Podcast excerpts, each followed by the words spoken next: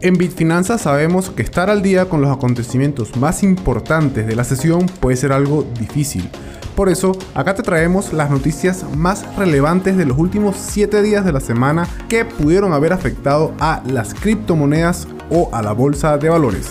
Por acá les acompaña Miguel Lares y durante los próximos minutos quiero invitarlos a que me acompañen a disfrutar de este podcast. Al cierre con Bitfinanzas. Hola, ¿qué tal amigos? Y sean bienvenidos al episodio número 28 del podcast Al cierre con Bitfinanzas, un podcast de bitfinanzas.com en el que vamos a estar revisando lo último que ha acontecido en esta semana. Por acá quien les habla Miguel Lares, o mejor conocido en redes como siendo Miguel, y en esta oportunidad vamos a revisar qué ha ocurrido con el ecosistema de Terra, qué ha ocurrido también un poco con el sistema de finanzas tradicionales, con el mercado tradicional de la bolsa. Así que vamos a comenzar con este nuevo episodio del podcast Al cierre con Bitfinanzas.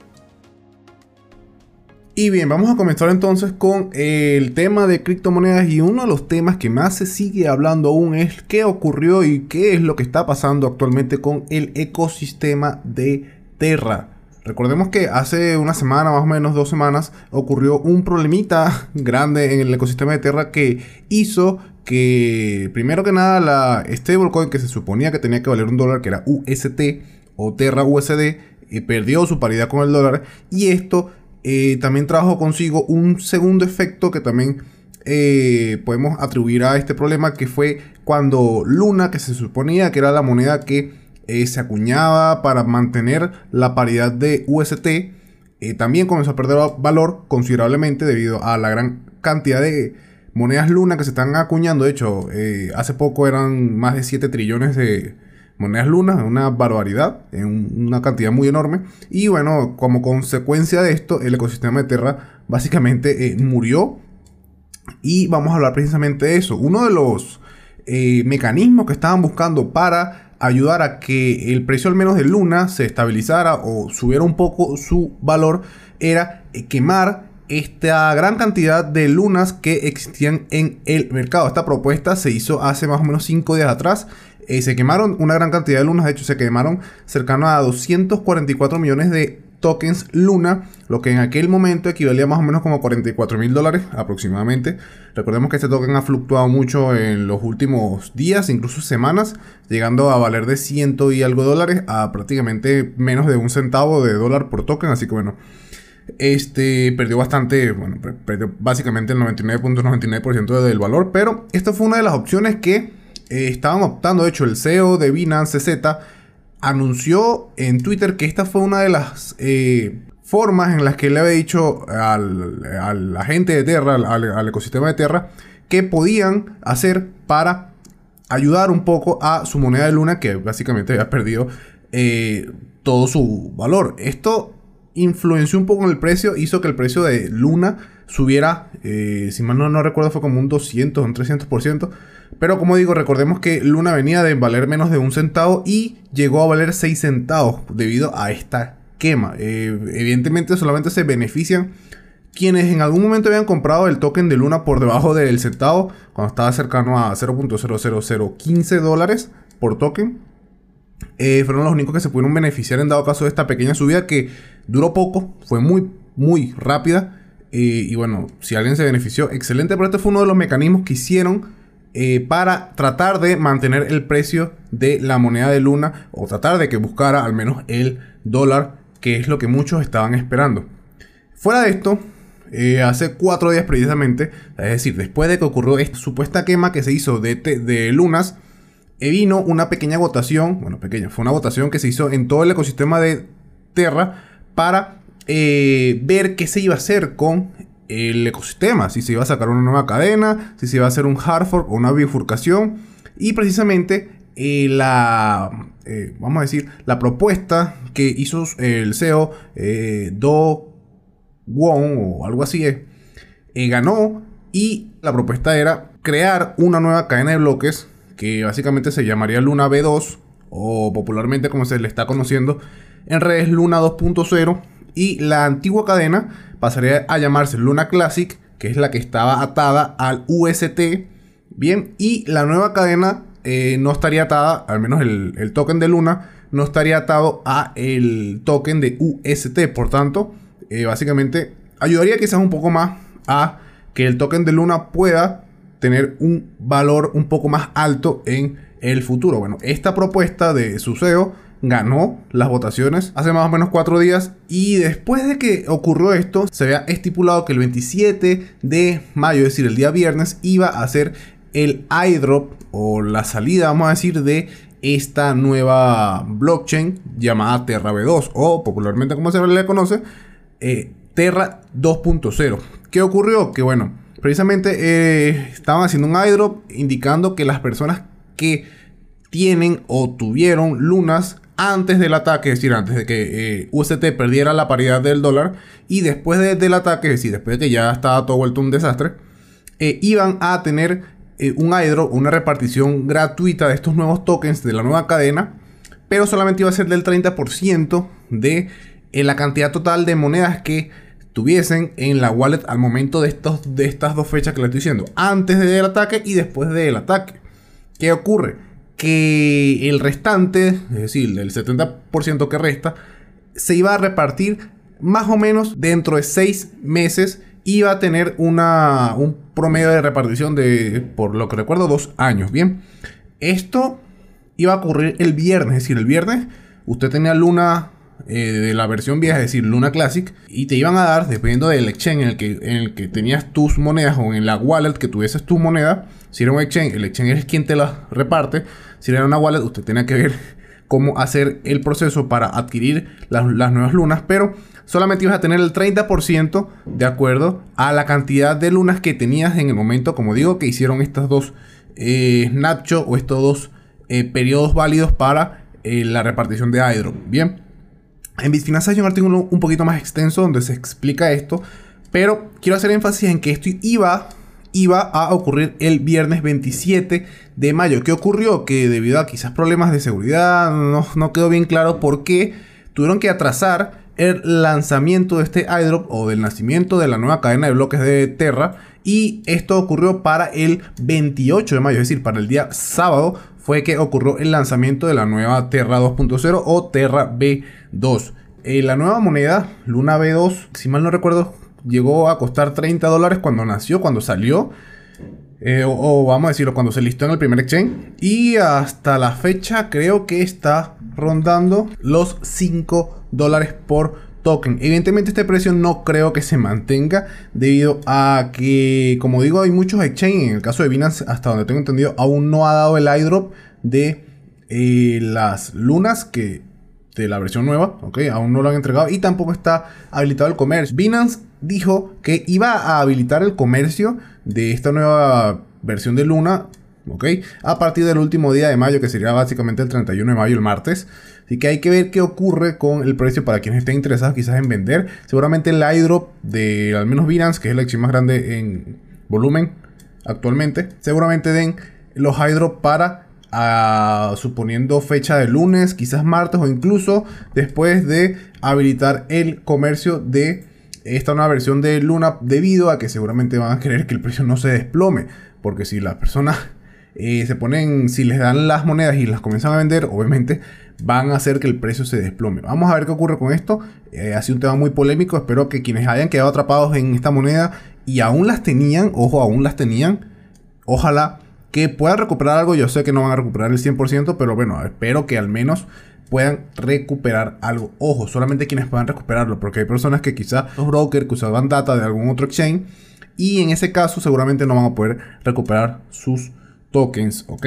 Así que también tomen eso en cuenta. Para quienes lo tienen en alguna wallet eh, individual, la wallet eh, del mismo ecosistema de Terra, les recomiendo que revisen el documento propiamente de la misma gente de Terra para que vean cómo sería el proceso para poder adquirir sus nuevos tokens de eh, Luna 2.0 o Luna B2.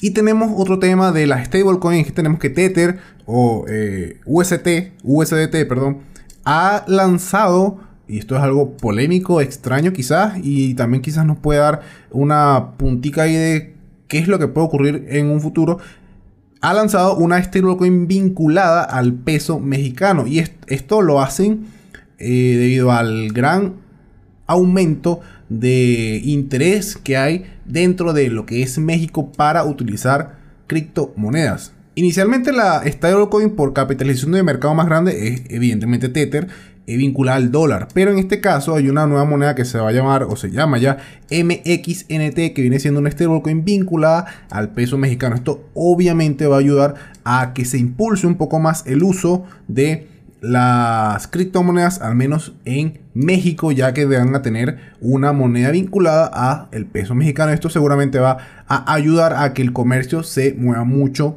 más rápido, al menos cuando hablamos de temas de eh, criptomonedas. Bien, así que excelente por Tether. Están viendo ahí un mercado que, seguramente van a poder explotar, así que eso también nos indica que seguramente México va a ser uno de los próximos países que va a tener una gran cantidad de demanda por proyectos que eh, estén enlazados o, eh, tengan relación con las criptomonedas. Aparte de esto, tenemos que también eh, la misma gente de Tether ha lanzado una, un token que va a estar en la red de Matic o en la red de Polygon.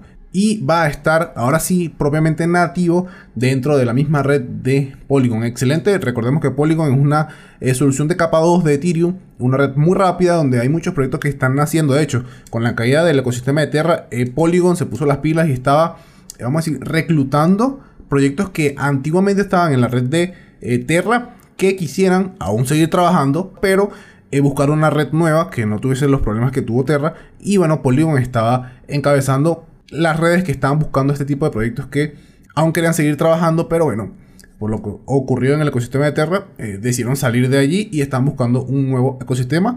Polygon me parece bien que estén implementando una nueva stablecoin dentro de su, de su ecosistema, perfecto.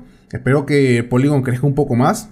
Yo creo que sí, muy, muy seguramente, al menos mientras Ethereum, que ya vamos a hablar un poquito del tema de Ethereum, ah, mientras Ethereum no consiga lo que es el cambio de Proof of Work a Proof of, Stake, que se supone que va a hacer que las fees se reduzcan enormemente y que las transacciones sean un poco más rápidas, eh, hasta que no pase eso, estas soluciones de capa B2 de Ethereum van a ser punteras en algunos desarrollos de algunos proyectos. Antes de tocar el tema de Ethereum, vamos a hablar de su competidor más cercano que viene siendo Cardano. Y es que Cardano ha crecido cuatro veces la cantidad de usuarios activos que tiene Ethereum. Pero esto puede ser debido a que ha hecho ciertas actualizaciones para mejorar un poquito lo que es el tema de escalabilidad de la red para permitir mayor cantidad de transacciones dentro del mismo bloque.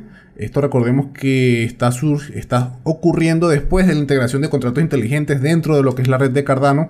Obviamente esto también está haciendo que muchos proyectos NFT o de contratos inteligentes quieran comenzar a trabajar en la red de Cardano. Recordemos que Cardano es un fuerte competidor de Ethereum, apunta a ser una red rápida, apunta a ser una red que permite un escalado rápido, apunta a ser una red eficiente. Y esto le está eh, quitando mucha audiencia o mucho público que utilizaba Ethereum. Se está pasando mucho a lo que es el ecosistema de Cardano. Bien por Cardano. Cardano lo malo que tiene es que es un proyecto muy lento, muy lento de desarrollo.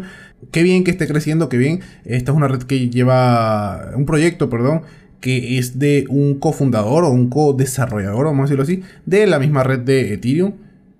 Así que excelente por Cardano que esté creciendo.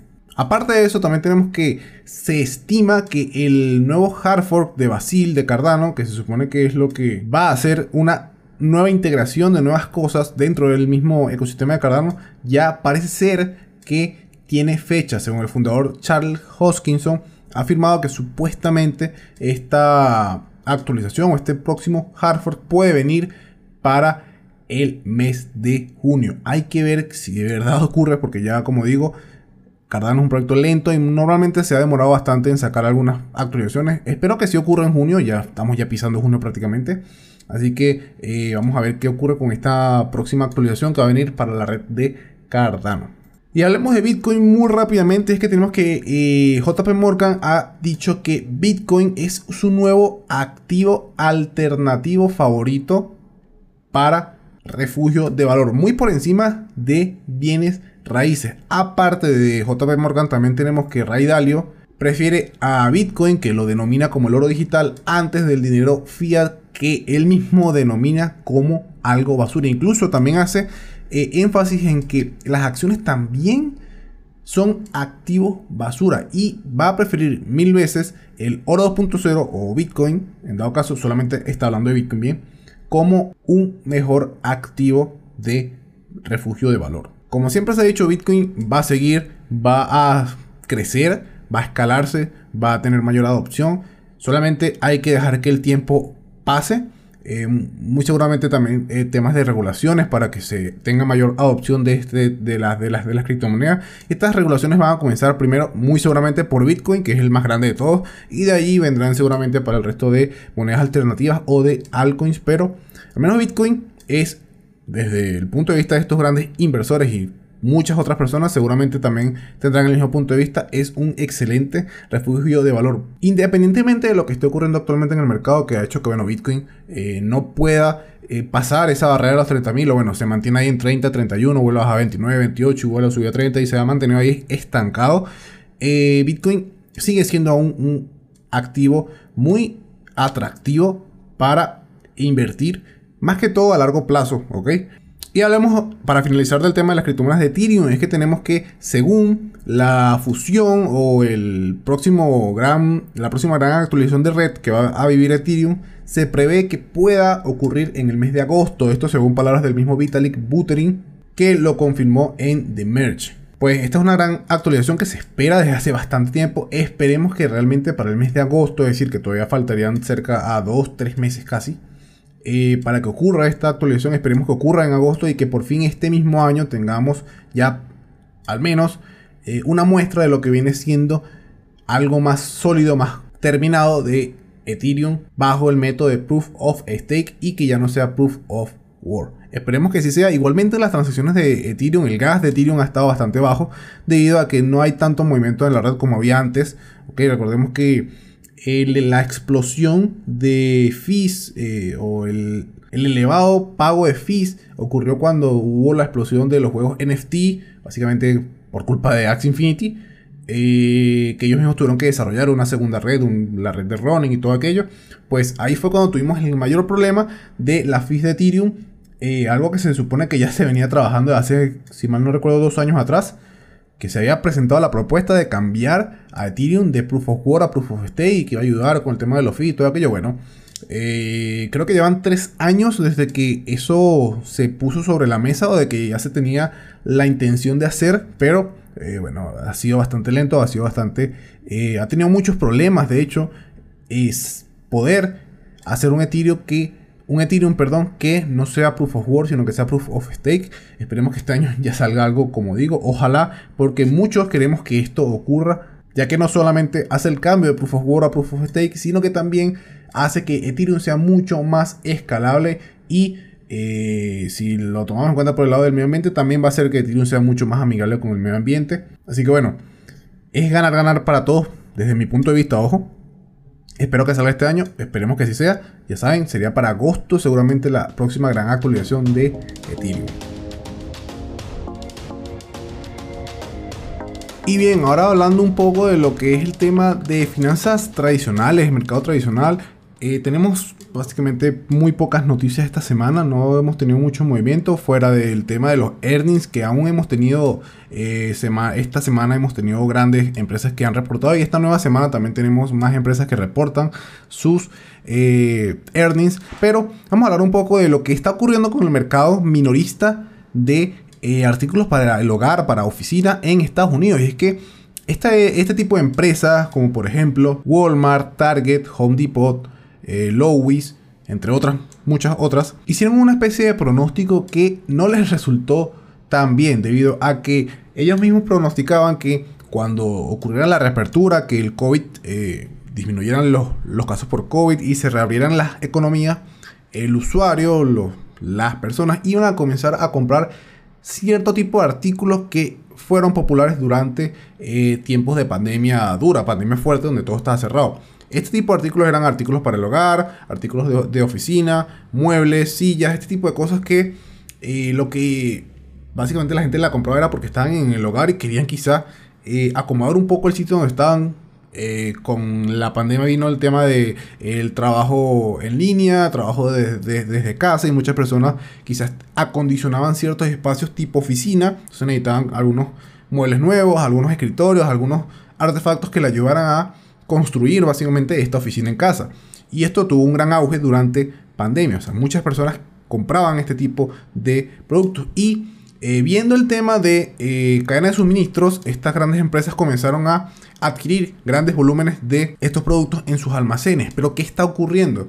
que básicamente después de que ocurrió la apertura, es decir, después de que bajaron los casos por COVID y ya teníamos lo que eran las, las vacunas, muchas economías grandes se comenzaron a abrir, las personas dejaron de comprar este tipo de artículos y comenzaron era a adquirir servicios de comida, o sea, cosas que si bien es cierto no eran del todo ya fuera, es decir, que no, que, que no, que no salían quizá, eh, por ejemplo, viajes o cosas así, pero sí servicios que obviamente no eran productos para el hogar. Entonces, eh, debido a, esta, a este fallo en este pronóstico que ellos hicieron, básicamente ahora están enfrentando un problema y es que en los almacenes están full de inventario de este tipo de productos y esto va a desencadenar un problema eh, que quizás para el cliente, el, usuario final no es tan grave, sí va a ser algo grave dependiendo de, de cuánto se pueda perder la empresa para la misma empresa. ¿Por qué? Porque eh, los almacenes, eh, recordemos que tienen un, mantenimiento y al tener este tipo de productos que de por sí no son pequeños, son productos grandes, por ejemplo,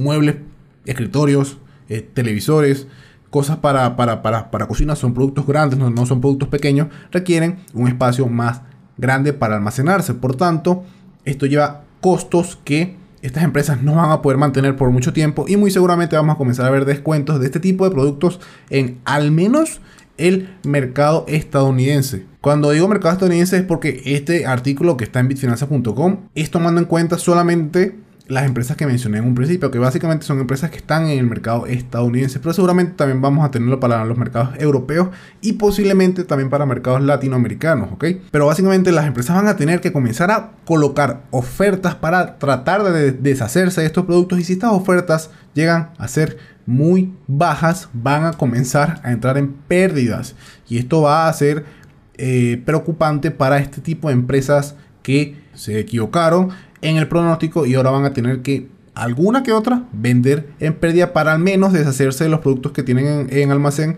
y disminuir los costos de mantención de estos mismos almacenes. Y bueno, ahí lo tienen. Seguramente vamos a comenzar a ver ofertas ahorita a mitad de año. y si de repente están interesados en alguna de estas cosas, bueno, pueden ir revisando lo que son estas empresas de Estados Unidos, precisamente, eh, que como digo, muy seguramente vamos a comenzar a ver tema de rebajas y esto va a afectar obviamente a estas grandes empresas. Fuera de esto, tenemos el tema del Producto Interno Bruto de Estados Unidos que cayó un 1.5%, un poco peor de lo esperado, lo esperado era un 1.4%, eh, perdón, un 1.3%. Era lo esperado, bajó a un 1.5 y venía de un 1.4 reportado en el periodo anterior. Esta caída del Producto Interno Bruto en Estados Unidos, ¿ok? Y se debe principalmente a dos factores. Uno, el aumento de casos de la variante de Omicron que desaceleró lo que es la actividad económica, desaceleró lo que es la reapertura eh, económica que estaba viviendo Estados Unidos. Y el segundo factor que agravó un poco eh, el problema en Estados Unidos fue la guerra que inició en Ucrania, el ataque de Rusia a Ucrania. Esta guerra agravó un poquito lo que es el problema de la cadena de suministro y obviamente también hizo que Estados Unidos tuviese problemillas en su propia cadena de suministro, lo que conllevó a que el, PIB cayera a un 1.5%. También se conocieron esta semana las solicitudes por desempleo que disminuyeron asombrosamente, disminuyeron 8.000, teniendo un total de 210.000 para la semana que terminó el pasado 21 de mayo. Es decir que si bien es cierto, la economía estadounidense aún está medio recuperando ahí, bueno, ahí tiene sus tropezones, hay que ver qué ocurre con, con la Fed, que este es el tema más polémico que va a tener eh, básicamente la Fed ahorita en los próximos meses porque va a tener que regular el tema de inflación, va a tener que regular el tema de subir tasas de interés, va a tener que regular el tema de los precios que van a ir aumentando considerablemente en Estados Unidos de bienes, servicios, productos. Ahorita le va, le va a tocar feo a la Fed ver sube, baja tasa, sube, baja tasa. Bueno, va a ser un tema delicado, pero bueno Solamente nos toca esperar a ver qué ocurre. Y bueno, posiblemente esto va a afectar a algunos países de Latinoamérica. Muy seguramente, y ojo con eso, muy seguramente también vamos a tener problemillas en México. Que bueno, básicamente se eh, vive mucho con eh, lo que es la economía estadounidense. Y si la economía estadounidense está afectada, muy seguramente el primero de los países de Latinoamérica que lo va a, a, vivir o a sentir va a ser eh, el país de México. Así bueno, también muy atentos con eso.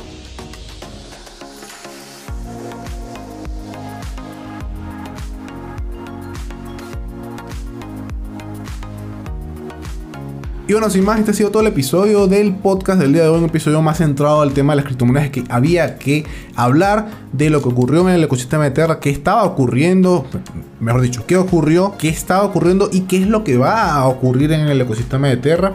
Eh, ahí nos centramos básicamente gran parte del episodio del día de hoy, así que bueno, eh, mil disculpas si no era de, el, si el tema no era de su agrado, pero bueno, son cosas que hay que tocar. Sin más, por acá se despide Miguel Ares, o mejor conocido en redes como Sino Miguel, y nos escuchamos en un próximo episodio del podcast al cierre con Bitfinanzas. Un saludo, feliz fin, chao.